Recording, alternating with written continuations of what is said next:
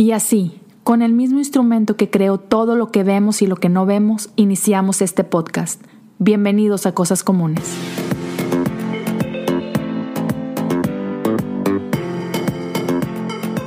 Pues bienvenidos a un episodio más de Cosas Comunes y al día de hoy tengo un invitado muy especial es alguien que desde que estaba chavito, y no porque él sea viejo, al contrario, porque él empezó desde muy joven, empezó a influir mucho eh, en mi manera de ver este, la iglesia la fe y todo a, través de caricaturas que, que hacía. Así que está conmigo desde Colombia, aunque es mexicano, Paco Palafox. ¿Cómo estás, viejo? Amigo, Bien, ¿cómo estoy viejo? Bien lo dijiste así, yo no sé si lleva una coma o algo, pero efectivamente, gracias por esas flores, eh, pero sí, ya estamos viejos, que todavía nos disfrazamos ahí de pubertos, adolescentes, ya sabes, uno que nunca quiso madurar, pero muy contento de estar contigo, de estar aquí en tu podcast, en tu casa, en tu lugar, y gracias a la gente que, que hace favor de, de darle clic, de compartir y todo esto, ¿no? Así que aquí estoy, amigo. Excelente. Pues mi estimado, aquí me gusta siempre empezar por el principio. Hay gente que yo sé que ya te conoce, tienes un buen de seguidores y todo, pero para quienes no sepan de ti, cuéntanos dónde naciste, bro. ¿Cómo fue tu infancia? Bueno, yo no tuve infancia, nací a los 14 años, entonces eh, hijo, hijo de una, tuvo ensayo y una de probeta. No, eh, no mentiras. Oye, como dicen acá en Colombia, que efectivamente estoy viendo aquí en, en Bogotá, ciudad muy bonita, ya que dicen para todo, no mentiras. Nací y no nací en una iglesia cristiana, no nací en cuna cristiana como algunos, eh, nací en Ciudad de México. Eh, soy chilango, como les dicen por allá. Lo siento, bro. pues sí, pero pues alguien tenía que dominar el mundo. Entonces, allá, allá nací y pues viví gran parte de mi vida, aunque algunas ocasiones eh, estuve en, otros, en otras partes. Eh, y ya, yo conocí de, de, la fe cristiana como a la edad de puberta de unos 10, 9 años más o menos, después de que murió el papá. Que por cierto, poco relación hubo con él, pero a partir de ahí comenzamos a ir a una iglesia pentecostés, amigo. Okay. Eh, poquito nos quedaba muy lejos de mi casa y después de eso conocimos otra, otra más cercana y ahí empezamos con todo esto de, conocer de, esta fe. Chido. Y yo recuerdo otra vez, yo conocí de ti por primera vez a través de tus caricaturas. ¿A qué edad empezó tu gusto por dibujar? Eh, si estás hablando del arcaico este, tiempo cristiano y de amigo, porque si tú eras chico y, yo creo que estamos hablando de los como en el 82. o sea, ¿ya nacías? Eh, ¿En qué año naciste tú? Yo soy del 80. no, entonces eh, en, el 82, en el 86 empecé a hacer. Empecé yo a hacer en una revista que se llamaba Revista Prisma. Es una revista eh, muy bonita de unos hermanos misioneros, Pastor Isais, la familia este, su familia trabaja mucho con misiones, el campo misionero en diferentes comunidades indígenas y todo en México. Y esa revista era muy conocida en los 80. Hasta la fecha sigue, y ahora virtual también, en donde pues muchos criticaban, tenía fotonovelas en blanco y negro, pero artículos donde inspiraban la fe. Y ellos de alguna manera nos conocimos, empezaron a, a pedirme dibujitos porque saben que yo hacía dibujos. A mí me gustaba en la escuela, era muy tímido, sigo siendo tímido, pero ya no tanto.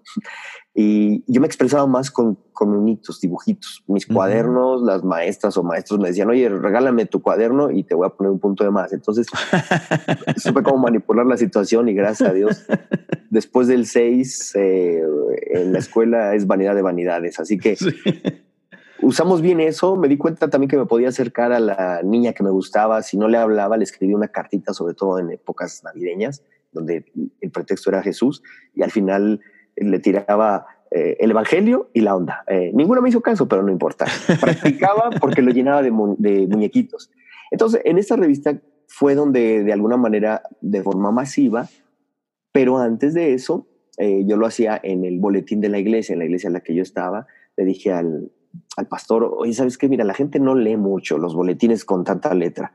Vamos a hacer caricaturas. Y esto fue porque me había inspirado de unos libros de Quino, Joaquín Salvador Lavado, un argentino que hace la caricatura muy conocida que es Mafalda. Entonces yo había visto esos libros y, dije, wow, sin palabras a veces expresa cosas.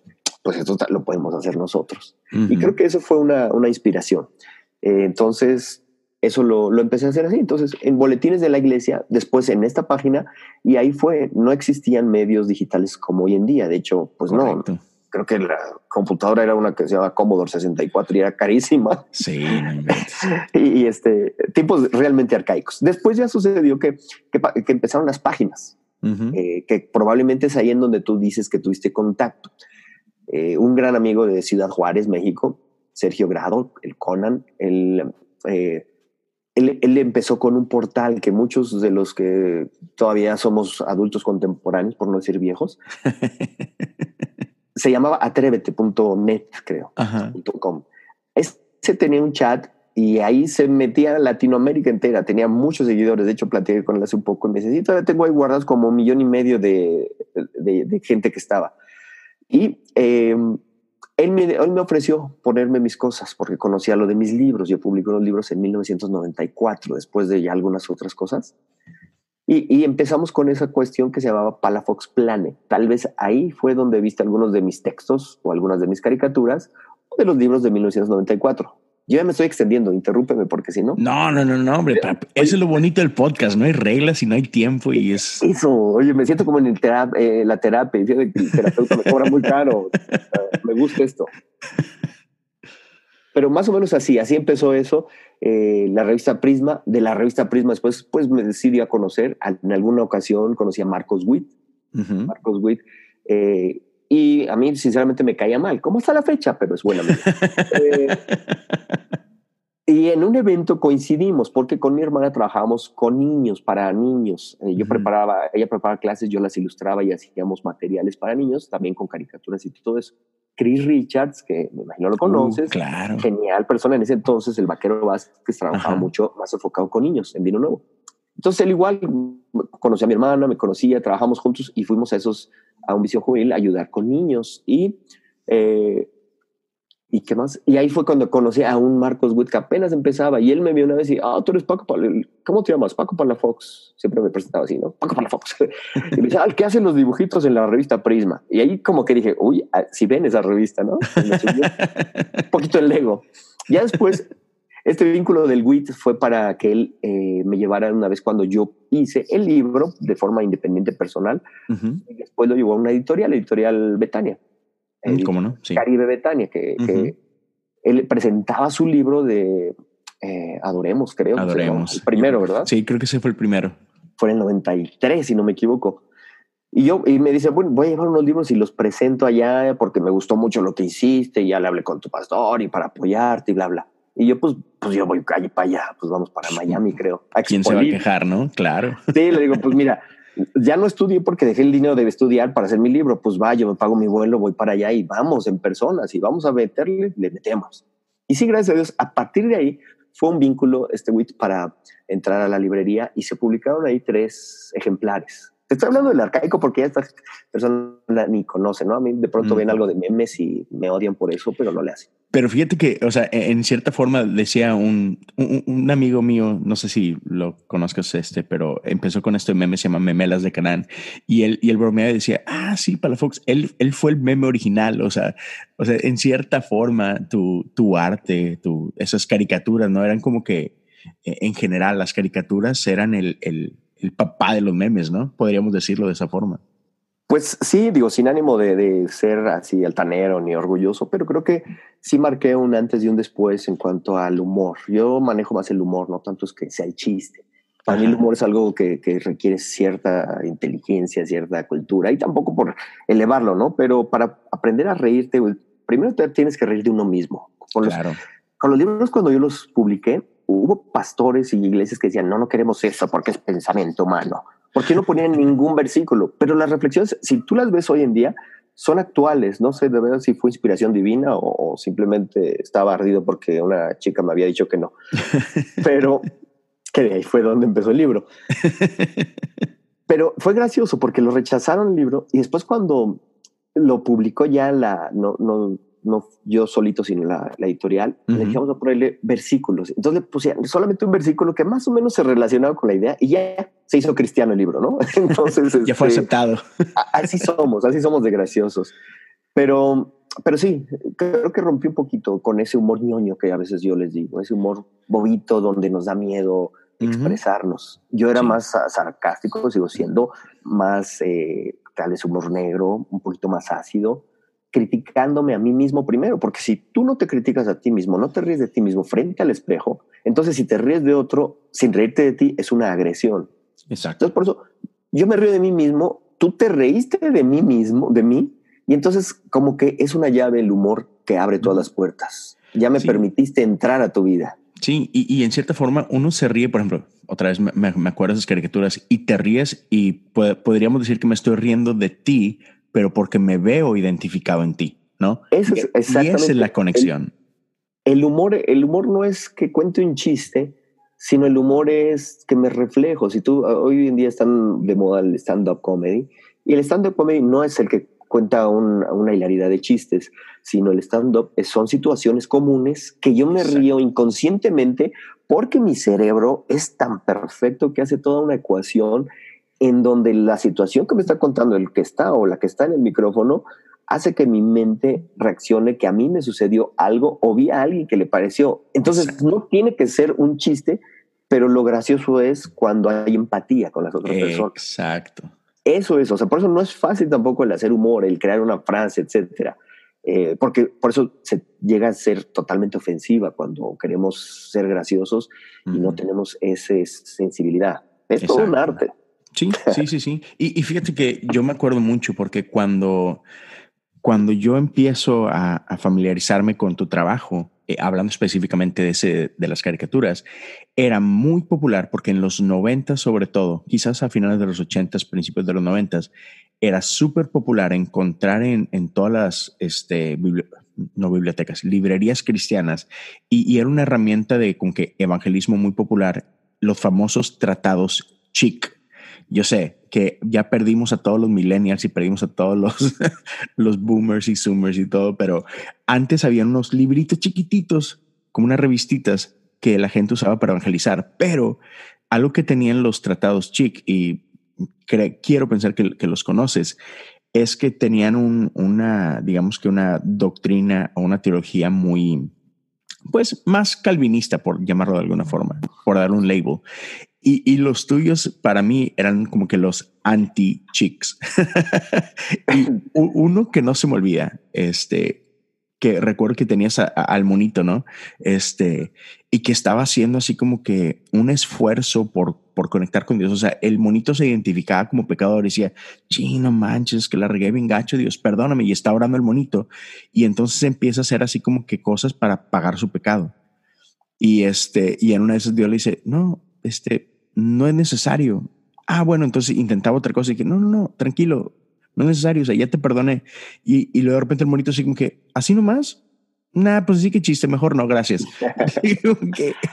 sí, eh, sí, lo, me hiciste recordarlo porque a veces no, pero sí, exactamente. Es como que la religión nos enseña qué tienes que hacer para acercarte a Dios y Dios dice, no, nada, yo lo hice por ti. O sea, esa frase que hoy escuchamos en predicaciones, en ese entonces yo la hice en cuatro o seis cuadritos, yo creo, ¿no? Donde el, niño se enoja y dice, ¿en serio tan fácil? Ah, no, a mí me gusta que, me vean, que el esfuerzo que hago, ¿no?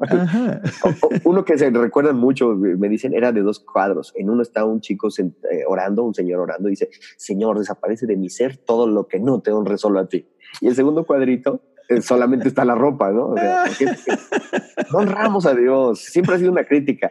Sí, creo que fueron buenos. Eh, algunas personas decían, no, pues sí, estaban adelantados, pero creo que marcaron. No, no había redes en ese entonces, no había todo lo que hoy tenemos. Y, y sin embargo, eh, se dieron a conocer mucho. Me llegaban en ese entonces cartas, literal, así a mi correo. Yo tenía un este, apartado postal. Y llegaban de, de, Cuba, imagínate, de Cuba, porque llegaban, hay libros, llegaban de, de, Europa, porque la editorial distribuía en España, me llegaban de Sudamérica. O sea, era algo muy bonito y muchas de esas las guardo porque decían, es algo que nos encanta, es algo que me gustaría eh, expresar. Entonces creo que con ese background sí tenemos ya algunos añitos, bien como empezaste diciendo, si ya somos viejos en eso, ahora sí lo reconozco, que marcamos un humor, después saqué unas camisetas que también eran agresivas de alguna manera. Me ha gustado siempre la publicidad, el, crear textos, eslogans y y esas se hicieron, eran, más, eran como 90 modelos. Hubo un tiempo en el que traer una camiseta del Paco Palafox era como algo eh, disruptivo, aunque no se usaba esa palabra, realmente. O sea, porque lo mismo que yo decía, es que yo no quiero una camiseta que diga en mi vida el capitán es Cristo y un timón de un barco. O sea, es una vergüenza, pero yo no soy tan ñoño. O sea, yo no soy ese cristiano, me da. Esos nos dicen que no se avergüenzan del evangelio, pero el evangelio a lo mejor se avergüenza de esos. O sea, y, empecé con unas que en ese entonces, también está hablando de 1990, 94, si eran agresivas, ¿no? Decían, eh, un niño con un 666 en, en la frente y atrás, no seas bestia, es mejor ser cristiano. ahí ponía un perro y tendrías que ser un animal para no entrar al cielo. O sea, para mí en ese entonces sí pegaba y otra vez regresamos, había pastores que en serio, no es mentira, te decían, quítate esa camiseta, están prohibidas, aquí no se venden y hubo gente que dice, me hicieron quemarlas, así como los pitufos, así como, así como cerrar hoy Netflix, eso siempre ha habido. Entonces, he estado acostumbrado a ese tipo de crítica, he aguantado, eh, me, me sé reír de mí mismo. Entonces, yo agradezco siempre los comentarios negativos. Yo sé que muchísima gente no le caigo bien y lo disfruto también porque a pesar de todo es, pues, no nos conocemos personalmente. ¿Por qué no nos sentamos a tomar un café y nos damos ese ese rollo de ver un poquito más allá de una imagen, de un meme. Hoy en día, sinceramente, no me gusta mucho hacer memes, me gustaba más escribir, hacer parodias y todo eso, pero, pero ahora el mundo ya no te lee tanto, solamente quiere una imagen y una bobadita. pero, pero contar también que esa bobadita te haga reflexionar, tienes un chiste. Exacto, exacto, ¿no? Y sí, e, e, es parte de, del proceso, ¿no? O sea, eh, el mundo va cambiando, todo es, es diferente y, y eso es padre, o sea, el, el, ir evolucionando con ellos. Digo, hay gente que, que se queda estancado y sigue queriendo vivir hoy, que estamos a punto de entrar al 2020 y quieren seguir viviendo como si fuera 1990 y así como que, híjole, pues creo que puedes hacerlo, pero pues te pierdes de mucho, ¿no? Y, y me gusta eso, o sea, que, que podemos, o, se escucha, ¿no? Que, que has aprendido tú esa parte de que los tiempos cambian y podemos intentar cosas diferentes y, y se vale, ¿no? O sea, eh, quizás el, como que la, la, ideología o el mensaje es el mismo, pero el, el, formato tiene que cambiar, ¿no? Para poderlo presentar mejor. Sí, yo siento y creo que tenemos que disfrutar las cosas. Cuando estaba asistía mucho a eventos cristianos, a campamentos, a congresos con mi amigo César Garza de Alas de Águila. Uh, no eran, eran, unos, eran unos congresos geniales los de Alas de Águila. De verdad han sido para mí, o sea, iban 500, 600 chicos ahí en Monterrey y tuvimos más de 50 eventos en diferentes lugares, como 50, 60, en donde yo le decía a César, disfrutemos, cuando disfrutemos, nos quitemos esa carga de tener que decir, tengo que ser de edificación, tengo no, llevamos implícito el Evangelio, si tenemos una comunión con Dios, llevamos puesto eh, la palabra de Dios, lo vamos a expresar de una manera más natural. Nos cuesta mucho trabajo a los cristianos ser naturales, normales. Eh, siempre queremos la pose. Eh, fíjate que hace poco estuve en, en otras cositas, trabajando en varias, y estaba en, una reunión de, de Latino Fest, se llamaba, de premios hacia la música no cristiana, ¿no? Y había retoneros que dicen, no, sí, yo trabajé con Maluma y estoy, yo empecé con ellos y todo. Pero la forma en la que hablaban ellos de su caída, de que yo me envanecí, pero después caí en drogas, pero después ya hubo gente que estuvo, lo transparente que hablaban ante su público, yo decía, ¿por qué no somos los cristianos así? ¿Por qué no hablamos de esa, eh, de esa lucha que tenemos contra la vida real y contra lo que nos cuesta? Decía Pablo, ¿no? Miserable hombre de mí, mi naturaleza, estoy peleando con ella porque queremos siempre como aparentar. A mí me cayeron súper bien estas personas porque escuché varias entrevistas, todos en común eso. Y mencionaban ellos a veces más a Dios que los cristianos. Decían, pero gracias a Dios, pero yo sé que Dios tiene un propósito, aún no siendo cristiano y conociendo. Algunos dirán, uy, pero su Dios es, no me interesa. Ser transparentes necesitamos cristianos para que la gente afuera no, no piense, o, o mejor dicho, no vea lo que sabe que no es cierto. O sea, no, son, toda la gente y nosotros a veces queremos comportarnos muy ñoños. En cuanto a lo que hablas de estar al día y todo, pues sí hay que reinventarnos, pero no hay que forzarnos a tratar de estar al día, ser naturales. O sea, un artista no se preocupa por al hacer un cuadro si va a gustar o si lo va a vender caro. Él lo expresa lo que lleva adentro y al expresar a un nicho de personas le va a gustar Los cristianos tenemos que aprender a hacer eso y sabes que yo expreso y, tenemos, sabemos, tenemos el know-how, sabemos cómo hacer también, o sea, hacer un meme que sé que va a causar revuelo o cosas. A veces por eso me aguanto mucho. Les diría, ahorita que con este rollo que anda dando vueltas, digo, yo tengo mis memes ahí, pero son para, para la Fox Planet Plus, paga por eso.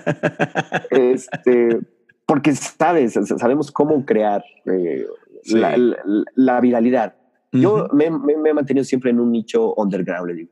Teniendo know-how, conociendo personas, toda la que yo cariñosamente llamo la mafia cristiana. Este, ahí estamos, estamos porque a pesar de los años seguimos bajito, eh, tenemos el arroz en bajito, dicen acá en Colombia.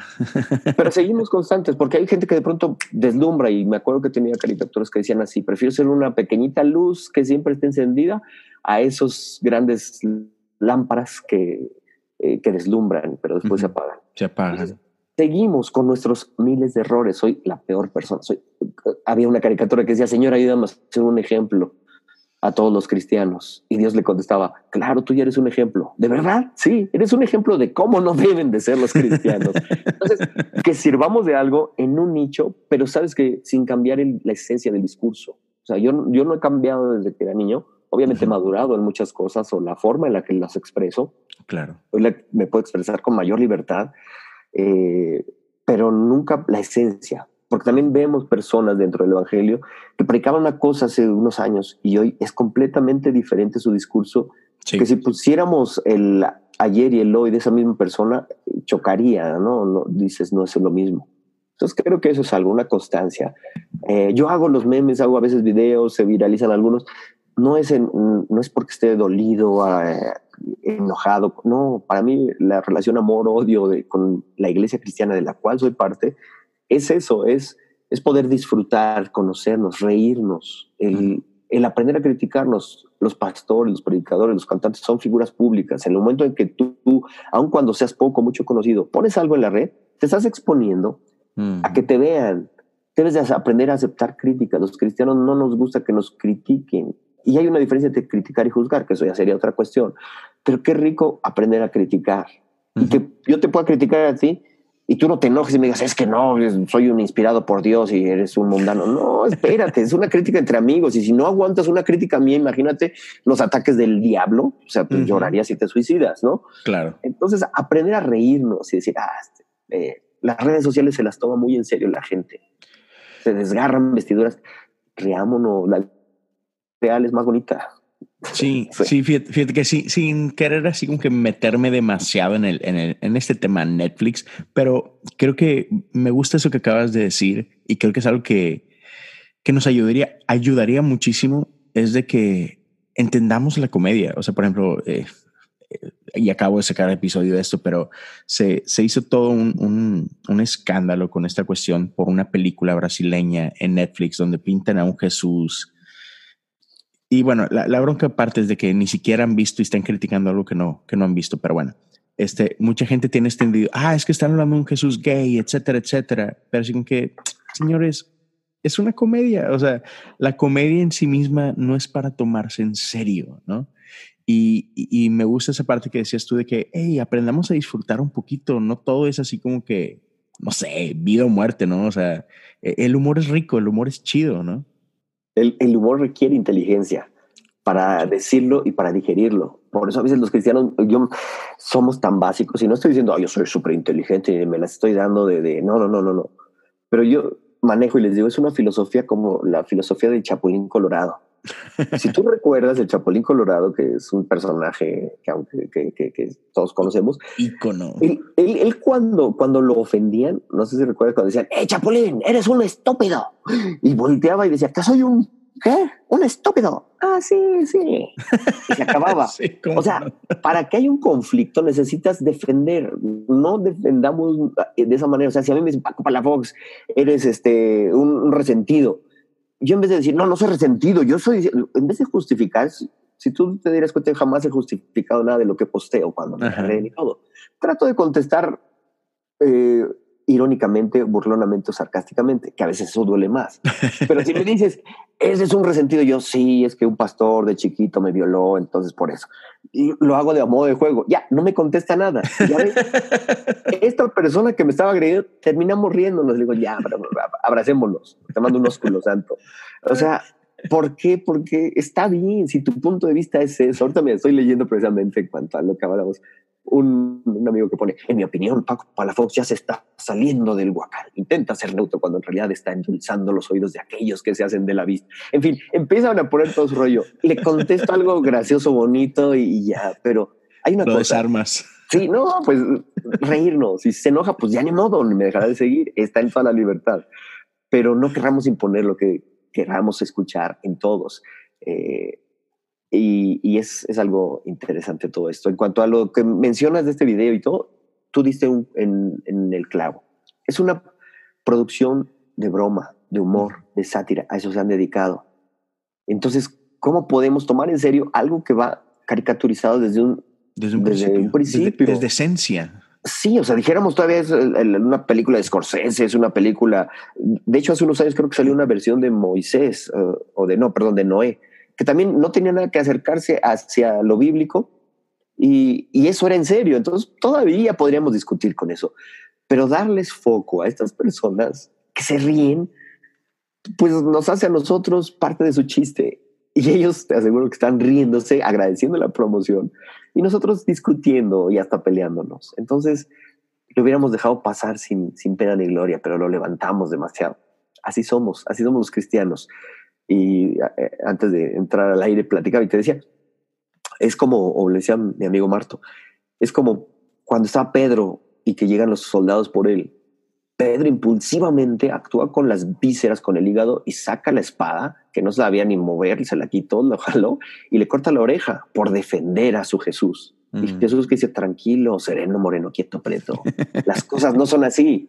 O sea, si yo quisiera algo que baje un ángel y se acabe con todos. Pero las cosas tienen que ser así. Ese es el, el, lo, que, lo que tiene que suceder. Y le regresó la oreja. Entonces yo creo que aún Dios va a regresar sus este, aplicaciones de Netflix a todos los que las quedaron. Y el día 25 de diciembre que estamos hoy, depende de cuándo escuchen este podcast, pero estamos a unos días de la Navidad, uh -huh. van a regresar muchas de esas personas a ver Netflix, si no con su cuenta, con la cuenta del primo del hermano. Claro. Hay cosas también increíbles. O sea, hay un amigo eh, colombiano que tiene una película que se estrenó aquí y que se llama eh, Embarazada por, eh, por Gracia y Obra. Es, es una película colombiana donde habla precisamente de la natalidad de Jesús y trae un mensaje excelente. Uh -huh. Yo la recomiendo. Dante Gebel va a sacar una serie el próximo año, si no me equivoco. Uh -huh. Y hay muchas cosas también que tienen buenos mensajes. Pero claro. sí, el 98% está mal. ¿Qué tenemos que hacer? Aprender a usar este, estas redes, como usan Facebook, como usan YouTube, eh, para algo bueno. Entonces, crear productos de calidad. Eh, como ahorita estamos haciendo podcasts, hay en miles de podcasts que, nos, que, no son de acuerdo a nuestra fe cristiana, pero qué rico que tengan la libertad de decirlo. Porque en el momento en que nosotros coartamos la libertad de expresión de otros, entonces también estaríamos a favor de que cuarten nuestra libertad de expresión. El punto es que también voy a expresar el mensaje. Nosotros podemos decir lo que queramos decir siempre y cuando sepamos cómo decirlo. Entonces creo que esa es una de las cosas. Claro, claro, totalmente de acuerdo. Este... Soy un filósofo, soy un filósofo. Sí, mira. no, y es que... Déjame aplaudo a mí mismo. me, me, recordaste un comediante mexicano que hacía eso bastante. ah, se me fue el nombre. Aplausos, pero... aplausos. Aplausos, aplausos. Memo, sí, hacía, hacía, buenas rimas. Ah, sí, y, y, y, pero es parte, ¿no? O sea, como cristianos salimos a defender y, y somos buenísimos para, para decir, es que nuestras libertades, es que nuestra voz es como que, pero no sé, que, que, tu voz escuchada no quiere decir que la voz de alguien más tenga que ser silenciada, ¿no? Entonces ahí es donde de pronto caemos mucho en, en temas de doble moral, que sé que te encanta así como que de repente arrojar cierta luz a eso. Y, este, y sí, sí, o sea, es, es, es parte de, ¿no? Pero a mí algo que, que yo insisto mucho es que y, y, este ejemplo que tú mencionabas de Jesús y de Pedro, ¿no? O sea, a final de cuentas se nos fue dado el ministerio de la reconciliación, ¿no? Y, y, parece que entendimos que se nos fue dado el ministerio de la división. Y así que, no, señor, no estamos para construir muros. Eh, eso déjenselo a Trump. Estamos para construir puentes, ¿no? Entonces, sí, creo que eso es, es necesario que no, no perdamos eso de vista. Sí, amigo, sí, es, eh, hay cosas interesantes. Y no sé si sea doble moral, a veces es una moralina más bien que tenemos, porque tampoco somos hipócritas los cristianos, o sea, no tenemos fallas, porque yo tampoco me atrevo a decir somos hipócritas y los que dicen eso, no, somos humanos, estamos en este proceso, el que comenzó la buena obra en nosotros, él mismo la va a perfeccionar, somos imperfectos. ¿Cuánto tiempo nos va a llevar eso? No sé cuánto, algunos toda la vida, algunos nunca lo lograremos, que yo creo que no lo lograremos solamente hasta que estemos con él.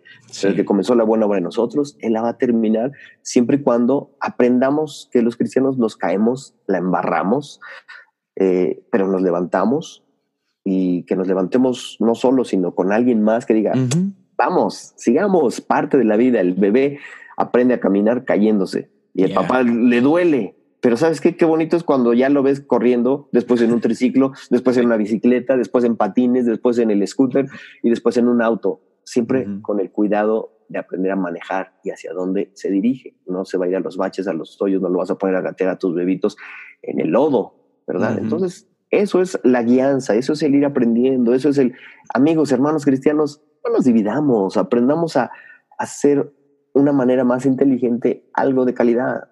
Eso es, eh, cuando estamos divididos, eh, tenía unos separadores también de libros hace años que decía una frase, mientras más unidos estemos, menos nos caemos. Y ese ejemplo lo pongo. Si tú estás solo, amigo, y, dices, yo, nadie me tira. Viene un jugador de fútbol americano, te, te, te taclea y te, te da nada más un golpe así, y te caes y te avienta y te escalabra y te andas quedando mal. Pero si me pongo junto contigo, nos abrazamos, viene ese mismo jugador, pues también nos va a tirar tal vez. Pero si nos ponemos 10, 20, 50, 100, ese que llega acá no nos va a tirar. A lo mejor le pega a los que están allá y les duele, pero no nos va a tirar. Tenemos mayor fuerza. Así es el enemigo tratando de tirarnos. Y cuando estamos solos en nuestra terquedad, pues es más fácil que nos caigamos. Por eso eh, mejores son muchos que uno. Mejores son dos, dos que uno, ¿no? aunque no sea solamente para boda. Claro. Así es la vida. Así es, así es. es... Relax, amigos riamos un poquito más. Está, sí.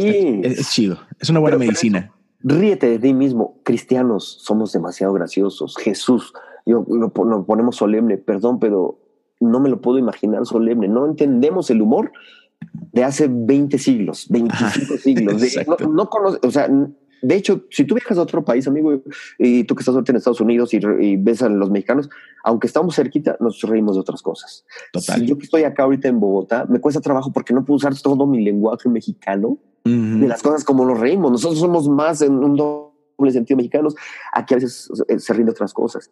Ahora, vete al Medio Oriente, vete a otros países, a otra cultura, ¿de qué se reían?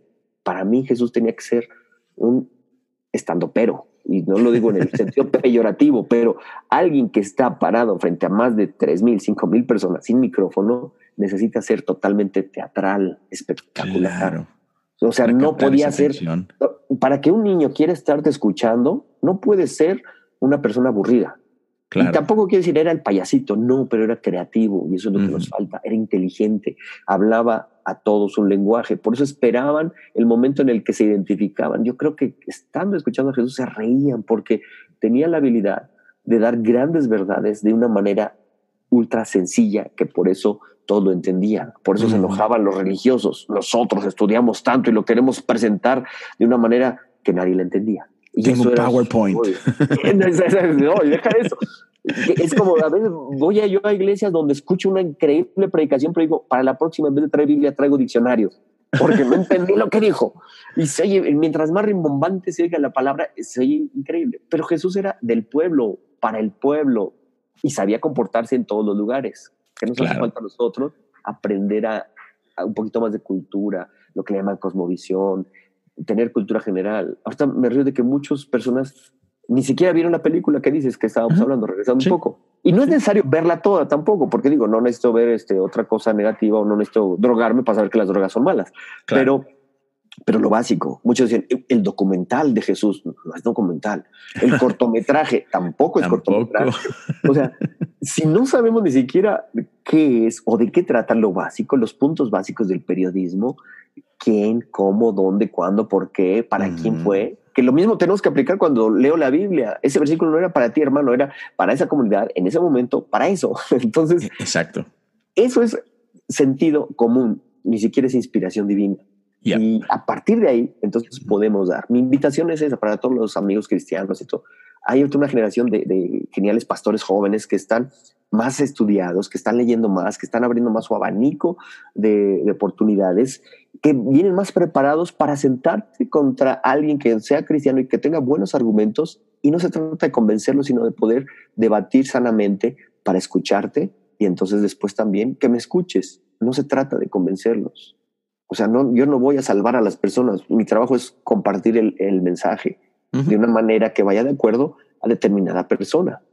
Y, ahí es donde, donde a veces fallamos, porque somos impulsivos que no sabemos utilizar otro lenguaje.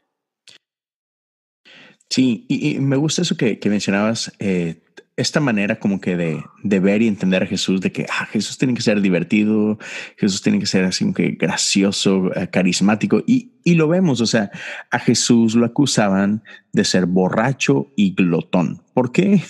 Pues porque el compadre se la pasaba bien. Le gustaba sentarse en una buena, diría yo, como, como en regio, en una buena carnita asada y, cotorrear chido. Y, y, él, este, no se alejaba de la gente, estaba con la gente, como lo decías tú, y no en un, no, en este tema populista, sino, hey, es que a eso vino, vino a la gente, vino a, otra vez, eh, eh, parte de, de, este, por así llamarlo, de este trabajo de Jesús era el restaurar esta relación entre nosotros y el Padre. ¿Y cómo lo hizo? Apuntando al Padre, ¿no? Y, y pero normal, me, me, encanta eso que decías tú, o sea, él tenía cosas que ver con ellos, o sea, ¿cómo queremos llegar a un mundo del cual estamos apartados completamente? Y dices tú, hey, lean un poquito más, este, un poquito más, expandan su cosmovisión. En otras palabras, es, hey, vivan un poquito fuera de esta burbuja, porque ¿cómo puedes hablar ¿no? de lo que crees que para ti es importante si no tienes un lenguaje eh, que la otra persona pueda entender, ¿no? Este, sal a comer con tus amigos, ve al cine con tus amigos, vayan a una buena obra, vayan a bailar, no sé, o sea, junta esas experiencias que te den un, un, un common ground, o sea, un, un terreno similar con, con, el resto de la gente, ¿no? Pero creo que muchas veces como cristianos cometemos este error de aislarnos por completo y luego queremos ir a alcanzarlos y traerlos acá, como que secuestrarlos a esta burbuja, así como que no, no, no. Tú ve, tú sal, tú sé parte de ellos, este, no tengas miedo a vivir, ¿no? Totalmente, es simple empatía, simplemente conocer y ser sensible a la necesidad. Una vez un amigo fue pues, a, compartir a un lugar donde era una comunidad muy sencilla, una comunidad indígena donde donde él empezó a predicarle a chiquillos y dice, es como cuando ustedes están jugando en el Xbox y todo eso, los niños se quedaban así con los ojos abiertos porque no sabían ni qué. Era una comunidad donde no había ni luz. Entonces, eh, si no te adaptas y no entiendes, eh, no eres sensible al público al que vas a hablar. Es difícil. Y, y dices algo totalmente cierto. Yo, yo no soy de los que abogan de, hay que ser payasitos porque Jesús era. Ay, no soy igual. No, nunca manejo esos discursos. Eh, pero sí Jesús era creativo. Yo doy cursos de creatividad o a veces pláticas solamente. Y hay, hablando también de Jesús creativo, la forma en la que él expresaba, habla de una creatividad y son al menos tres puntos básicos que él usaba y los cinco otros puntos de cómo expresaba el mensaje, pero era creativo. Él, nuestra mente, y eso se divide en una mente que es impulsiva y la mente que es un poquito que, que piensa más las cosas. O sea, yo impulsivamente me como una dona de chocolate y digo, ah, qué delicia porque mi, mi cuerpo la desea. Pero después lo reflexivo dice, ¿por qué me la comí? Esto equivale a cuatro horas de gimnasio. Y así pecamos. Eso en, en cristiano se llama dominio propio. Jesús hacía eso. Jesús, la creatividad te ayuda a dar una respuesta diferente a las preguntas de siempre. Y Jesús era creativo. ¿Por qué trataban de ponerle trampa siempre? Porque no encontraban cómo acusarlo. ¿Y por qué no se dejaba acusar? Porque era inteligente, conocía la cultura, conocía de cosas. Cuando llegaban con una pregunta, se quedaba. Ay, ahorita viene a mi mente cuando vienen, traen a la mujer eh, pecadora que le dicen, la encontramos fornicando en Juan 7, si no me equivoco, y que, Juan 8, y que él dice, eh, es uno de los momentos cruciales, una frase que la usan cristianos o no cristianos. Venían a acusarlo. Le estaban dando dos opciones. Jesús, ¿qué hacemos? ¿La acusamos? O la perdonamos. No tienes dos opciones. Aquí viene cuando nuestro pensamiento lineal empieza a decir, si impulsivamente contesto y Jesús, no, perdónenla, entonces lo castigan y dicen, ah, infringen la ley. Pero si él dice, no, usemos la ley, ah, ¿y dónde quedó tu gracia? Cuando nos vemos acorralados es cuando entra la inteligencia cristianos, cualquier punto de vista que tengamos. Jesús dice que estaba, para mí, estaba en un momento ultra nervioso, se sentó así a dibujar y, y yo creo que, que, este, que en ese momento estaba en su mente, ¿qué opciones? Buscando creatividad. o sea, ¿qué contesto? ¿Y qué fue lo que contestó? El que, el que esté libre de pecado, el que tire la primera piedra. No les contestó lo que ellos esperaban, pero les dio respuesta. ¿Qué hicieron ellos?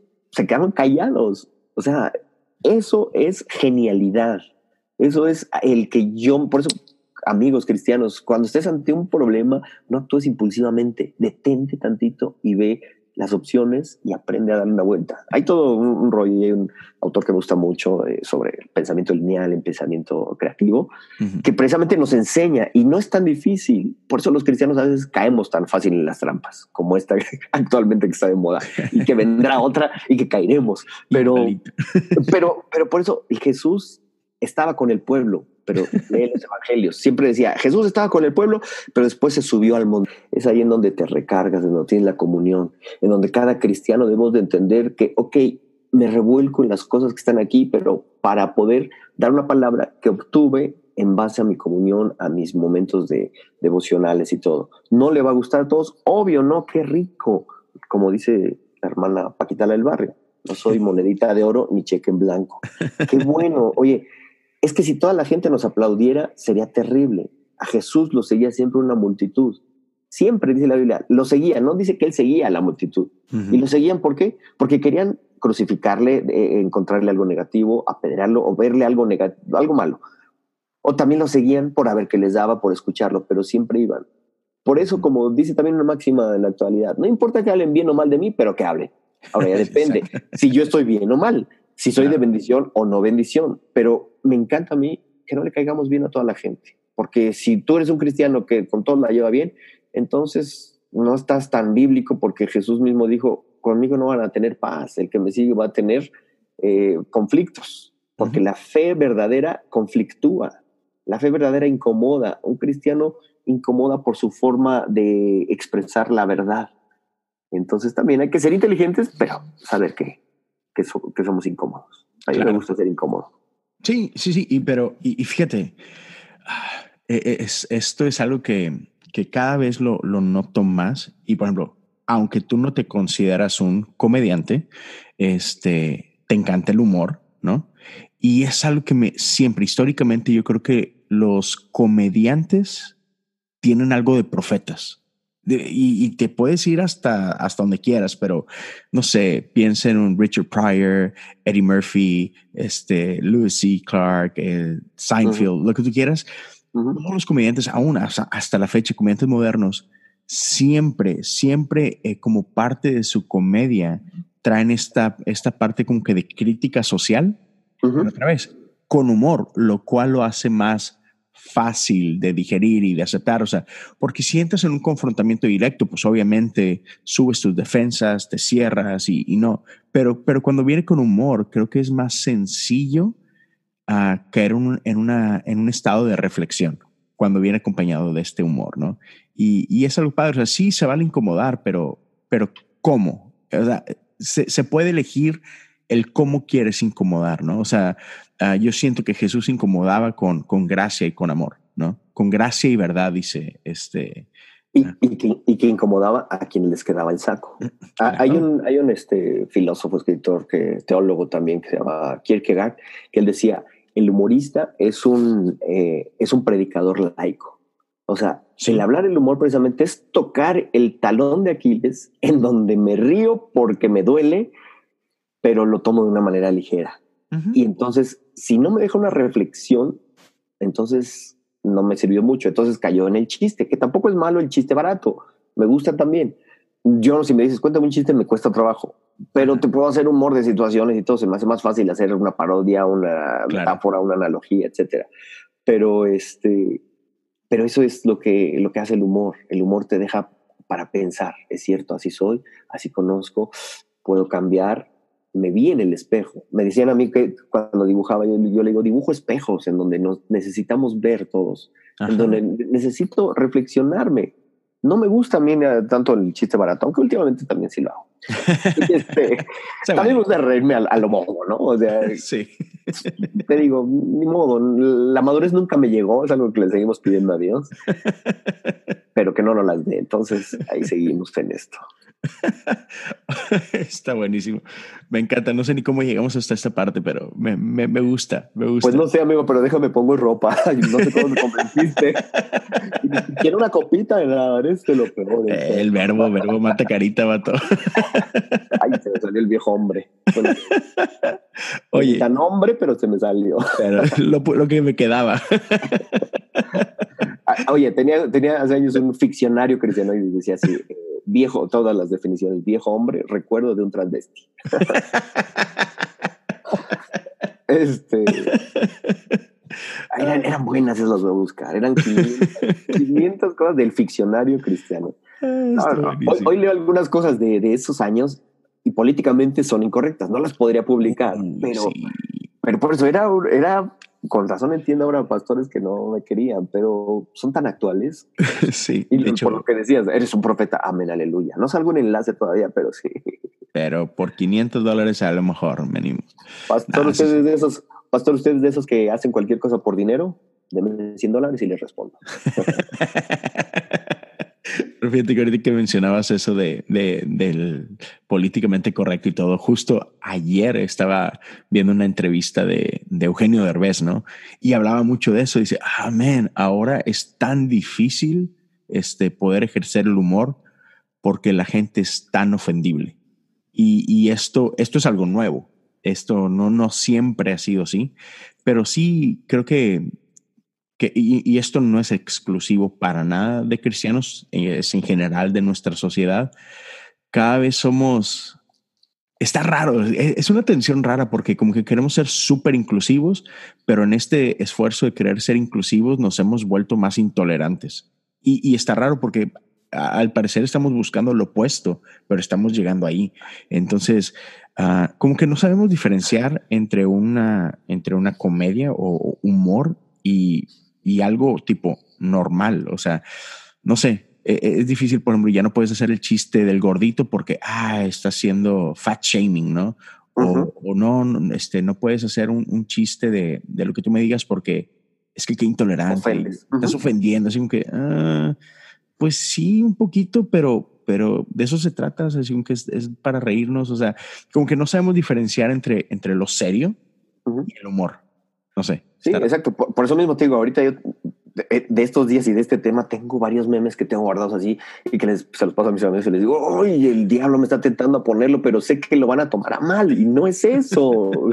me tengo que autocensurar, cosa que jamás había hecho porque por, por amor a los, a los que son de la generación de cristal cristiana. ¿no? Por no ser piedra de tropieza, hermano. Eh, pues para no herir, o sea, yo siento y digo, ok, no lo, no lo voy a hacer así porque lo va a tomar a mal sabiendo que no es. Y me ha sucedido así con varios, ¿no? Pero este, pero no, jamás yo amo a mis hermanos en Cristo. Porque, porque así como ellos tienen cosas positivas y a veces algunas medio chistosas, yo también en el fondo puedo tener algo positivo. Claro. Ahorita recuerdo, hablando de, de, lo que dice esta generación que, que, es intolerante de alguna manera o que tienes que quedar bien con todos, hay un capítulo de Black Mirror que me imagino que te gusta si es que lo has visto. Eh, no me equivoco, es la temporada 3, capítulo 1. Así. en, el minuto 3. Para, para, todos aquellos que, que se quedaron de rebeldes y malos cristianos eh, y siguen con Netflix, en donde precisamente el capítulo habla de eso. Todo se basa en te doy estrellas y likes. Eh, no sé si lo recuerdas. Entonces es una chica que anda buscando un apartamento y se lo dan todo en base a sus, a sus redes sociales y cómo es la aceptación. Entonces sube una foto y así, aunque no le guste lo que está tomando, pero como está de moda, tiene que decir todo súper bien. A las amigas y todo, toda una, una hipocresía se vuelve porque no se sienten libres de decir la verdad. Ahí encuentra dentro de esta pequeña serie, en, en este capítulo, a una persona que tiene poquitas estrellas, porque aquí tu estatus de perfección es base con base a las cinco estrellas. Y al final Ah, pues no, no lo voy a spoilerear, no sé. Al final te das cuenta que, la, que estando en la cárcel tienes la libertad cuando puedes expresar lo que sientes realmente. Yeah. Y es, es, muy bueno ese capítulo. Este Black Mirror, me encantan la mayoría de, de, de, capítulos. Sí, y es que otra vez, o sea, cae en esa parte. En general, toda, toda película, toda serie, ciertamente trae trae un mensaje detrás, ¿no? Este, y, es esta invitación, es esta crítica a, nuestra sociedad. A fin de cuentas, eso es lo que hace el arte. El arte no nada más refleja la sociedad, hay una, hay una parte del arte que critica la sociedad e invita al cambio, ¿no? Entonces, creo que eso es lo que de repente no, nos ha faltado eh, como, como cristianos, el que muchas veces queremos, que queremos provocar cambios a la fuerza, a bibliazos, en lugar de buscar crear cambios a través de la inspiración. Y creo que la inspiración siempre va a ser mucho más poderosa que, el querer forzar algo, ¿no? Sí, acabas de decir una palabra clave. Dijiste, invita al cambio. Los cristianos debemos de invitar al evangelio, no imponer. O sea, cuando me quieren imponer algo, entonces no. ¿Quién te hizo a ti vocero de la verdad absoluta? Ok, tú, tu verdad absoluta es la Biblia, aún como cristianos y eso eh, confronta mi propia fe. Pero decir, yo tengo la verdad absoluta porque sé que al morir me voy al cielo. Perdón, pero esto lo estoy diciendo por fe. No me he muerto y no lo he comprobado. Y no he tenido a alguien que me lo haya comprobado. Pero por fe lo creo. Sin embargo, no te tengo que imponer que esto es lo que va a suceder. Claro. Porque si alguien no tiene esa fe, también hay que respetar su decisión. Tal vez nos llevemos una sorpresa al morir, pero no nos vamos a saber esas cosas hasta pasar el momento. Sin embargo, por eso es la fe que tenemos. Yo actúo por fe. La fe no se razona, pero sí puedo razonar por qué decido tener fe. ¿Me explico? Entonces, o sea, obvio, la fe no, no, no, no puedes porque es algo intangible. Hebreos 11, si lo lees desde un punto de vista también eh, más alucinante, es creer cualquier cosa. La fe es lo que es creer lo que no es como si fuese. Entonces yo puedo creer que un alien está aquí sentado conmigo y es fe, por fe está un alien conmigo. Claro. Pero eso no es comprobable. Entonces ya después podemos meterle otras cosas. Pero hablando de fe es eso. Entonces mi fe en Dios es yo creo y por eso tenemos tantas discusiones porque cada quien puede creer de una manera personal. Sin embargo, sí podemos defender el por qué decidimos tener esa fe. Es todo un rollo bonito. Sí, malditas, malditas drogas. Pero es, es, fíjate que es, esto es lo que me encanta de, de esto que estamos haciendo ahorita tú y yo, o sea, platicar. Así como que, y, es lo que me encanta de, de, de, hacer podcast, o sea, e, el podcast no tiene restricciones, no tiene, no, es como la radio común, ¿no? donde estás limitado a cierto tiempo. Y entonces creo que, y, y yo invitaría a aquellos que nos escuchan, es, hagan esto, platiquen con gente. O sea, platiquen no con, no con esta ah, necesidad de querer convencer a alguien, sino solo platica, conoce la opinión de la otra persona. Por ejemplo, eh, yo con, con este, con, cosas comunes, cuando he empezado a, a entrevistar gente, entrevisto gente que me interesa saber lo que piensan, por qué lo pensaron, cómo llegaron ahí, por qué, porque es una manera increíble para mí de aprender. Y eso es algo que, que por ejemplo, estoy haciendo contigo. Estoy así como que en, inglés está esta expresión de picking your brain. O sea, estoy así como que escarbando tu cerebrito. Y ¿cómo funciona? Me interesa mucho. ¿Por qué? Porque respeto lo que haces, porque admiro lo que haces y es, ven, quiero aprender de Paco, ¿no? ¿Y cómo lo hacemos? Platicando. Entonces, siento que este es un ejercicio muy necesario eh, eh, en la vida real muchas veces nos la pasamos criticando gente sin conocer a esa gente, no nos damos la oportunidad. Y, de hecho escuchaba yo este, este ejemplo, no sé si tú recuerdas la película de una historia americana X, creo que se, se llama, de Edward Norton, Ajá, sí, sí. donde el cuate es un, es un, así como que neonazi, ¿no? Y, y, el cuate, o sea, es una persona que odia a todas las personas de raza negra o, o raza no blanca y, comete actos innombrables, ¿no? O sea, terribles, por el cual termina yendo a la cárcel. Y estando en la cárcel, su compañero de celda era un negrito. y, y, no tiene opción. O sea, ahí está, está en la cárcel. No, es opción. No, yo quiero otro, otro, así como que otro compañero de cuarto. No, vato. o sea, estás en la cárcel. cárcel. Este, sí, no tienes opciones, ¿no? Y, y sin embargo, es a través del pasar tiempo con este con esta persona, que, que era una persona que en teoría él odiaba, en la práctica, a través de esta comunión, a través de esta relación que inevitablemente se empieza a hacer porque comparten todo el día juntos, esta persona llega a, este, a amar. Por hacer práctica, conocerse y todo, claro. Ajá. Entonces, muchas veces nosotros, este, eh, dentro de la iglesia, como que, no sé, tenemos un, un, un rechazo a mucho tipo de gente, cuando la realidad es que es que, es que tienes este sentimiento porque no conoces a nadie que piensa de esa forma. Y, y, sin embargo, cuando empiezas a tener relaciones, ese, ese amor empieza a transformar tu manera de pensar y tu manera de, de acercarte a ellos, ¿no? Y, y, creo que nos falta mucho, y es algo que tú has hablado ya varias veces durante este podcast, es empatía. Sí, eh, totalmente lo que dices. Yo recuerdo cuando era niño, había una frase que, que me, que se me quedó muy grabada que decía, si pudiéramos conocer el fondo los sentimientos de aquellos que llamamos nuestros enemigos y viéramos lo triste de, su, de sus situaciones o las cosas por las que pasaron, nos entraría tanta tristeza por lo que son que nos darían ganas de abrazarlos. Algo así decía la frase. Pero, pero es una realidad. O sea, para mí eres un enemigo, pero ¿qué hay detrás de esa actitud hostil que tiene ese amigo contra mí? A lo mejor sí, sí necesitas simplemente un amigo. Y por eso yo de verdad, delante de Dios, como dicen los cristianos, eh, yo no siento que tenga un enemigo o no, bromeo con alguien, critico, critico a pastores, critico a iglesias, me critico a mí mismo, pero los amo porque son parte de este puerco, de, digo, perdón, cuerpo de Cristo.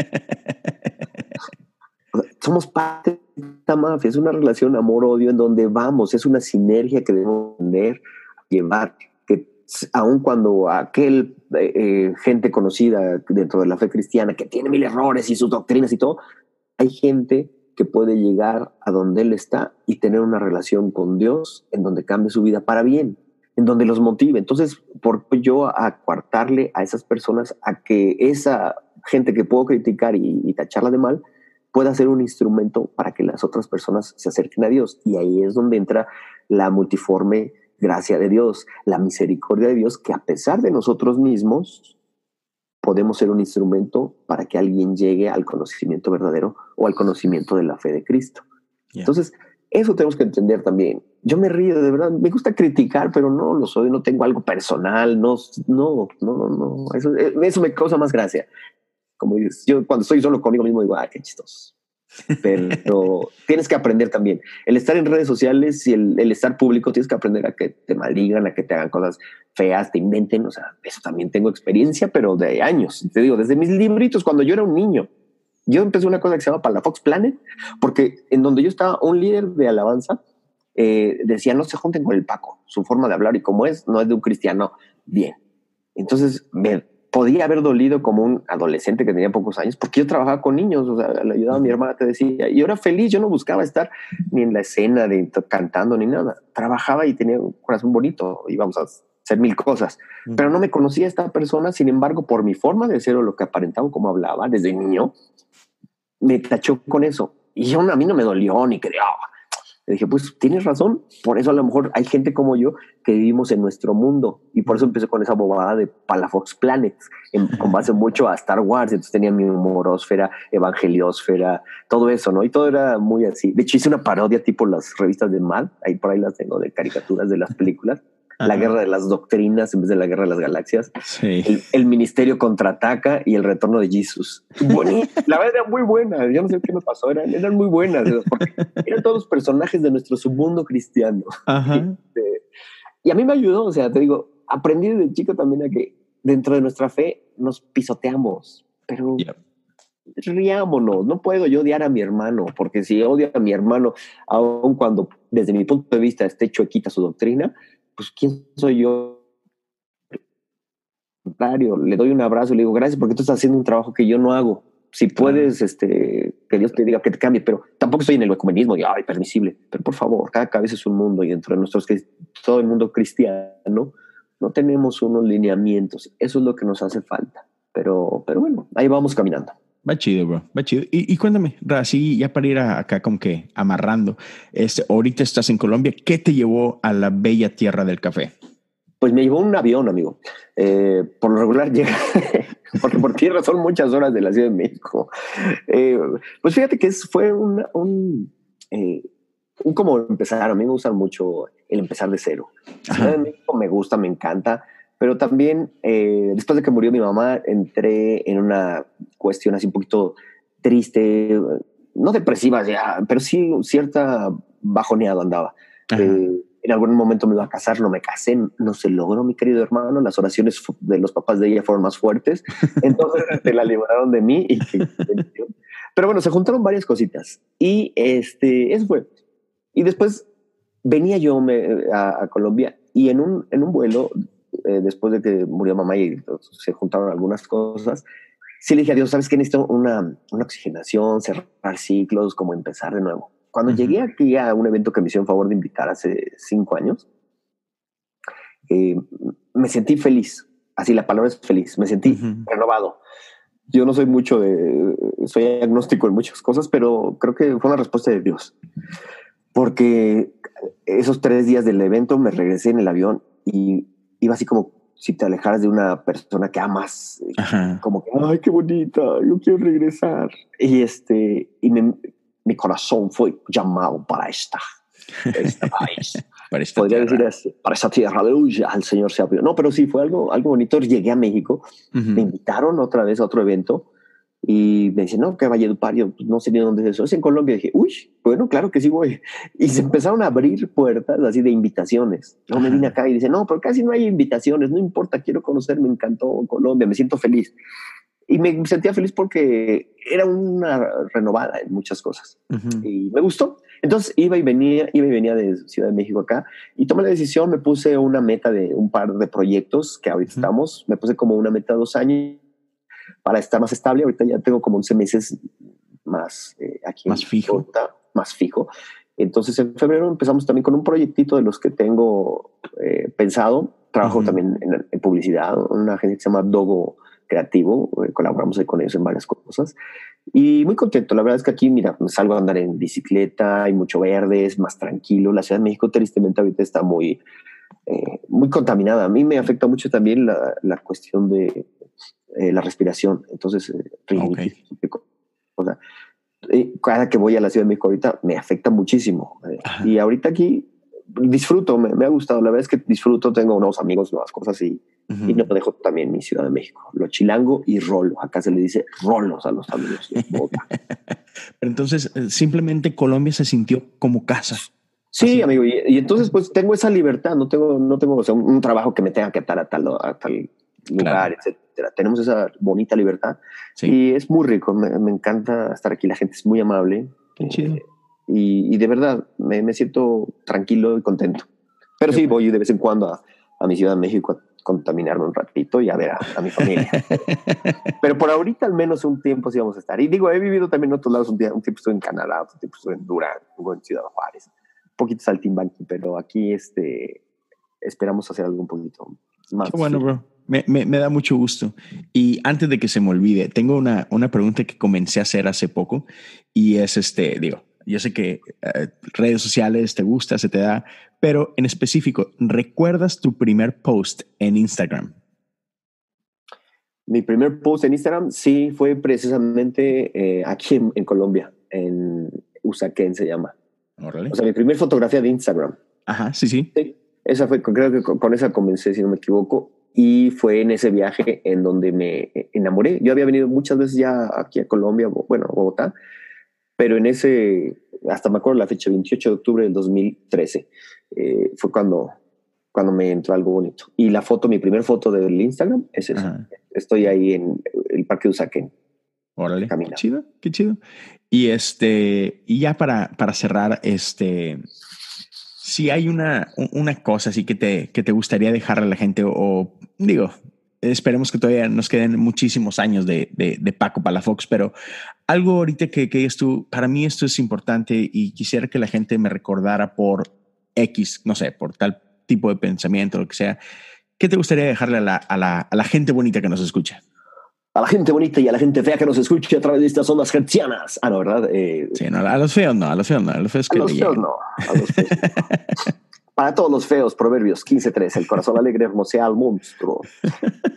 quisiera dejar, pues, eh, que aprendamos a saborear la existencia, la existencia cristiana. Hay muchas cosas hermosas en este mundo. Jesús en Juan 17 es uno de mis capítulos preferidos, porque él es muy claro y dice, no te pido que los quites del mundo, o sea, aquí están, este mundo también lo creamos para que lo disfruten, pero tampoco que le tomen tanto amor, porque hay algo mejor, esa es nuestra fe porque estoy preparando porque este es un, eh, un ensayo de algo que van a tener mejor. Eh, guárdalos de este mundo, pero que disfruten. Hazlos uno, que podamos tener unidad, no uniformidad, que podamos caminar eh, sabiendo que tenemos diferencias, pero abrazarnos con corazón a corazón, que podamos quitarnos un poquito las máscaras y que las usemos solamente para días de fiestas y reírnos, pero que podamos ser transparentes. Que los cristianos estemos trabajando y trabajar es simplemente ser personas comunes y corrientes, que estamos aquí, tenemos carne y hueso, que tenemos cerebro, que tenemos cabeza, que podemos usarlo un poquito, que aprendamos a tolerar, y no digo tolerar el pecado y todo, pero no señalarlos para juzgarlos y matarlos, sino tengo paciencia porque aprendamos a ver con los ojos de Dios. No veo lo que hoy eres, sino lo que puedes llegar a ser en Dios saborear la existencia creo que sería una palabra. Disfruta la vida, disfruta a tu familia, disfruta a tus amigos. No tenemos, si mañana nos morimos o vivimos 15 años, que podamos estar satisfechos y no con ganas de algo que no pudimos hacer. Por miedo. El miedo mata la creatividad. Mm. No tengamos miedo a los cristianos, no tengamos miedo al qué dirán los pastores. Que tengamos la convicción y el temor de Dios, que es quien está siempre con nosotros, viéndonos en cada momento, que conoce nuestro corazón y que lo guíe. Amén, aleluya, ora pro nobis. Bro, muchísimas gracias. Para la, gente que, que, que, todavía no te sigue, ¿dónde te pueden encontrar en redes sociales? ¿Cómo te ubican? Pues, eh, Paco Palafox, tal cual, así en Instagram, en Facebook ponen Paco Palafox, oficial Paco Palafox es la página. eh, Twitter igual, Paco Palafox. En, en Tinder también, pongan ahí. en Grinder.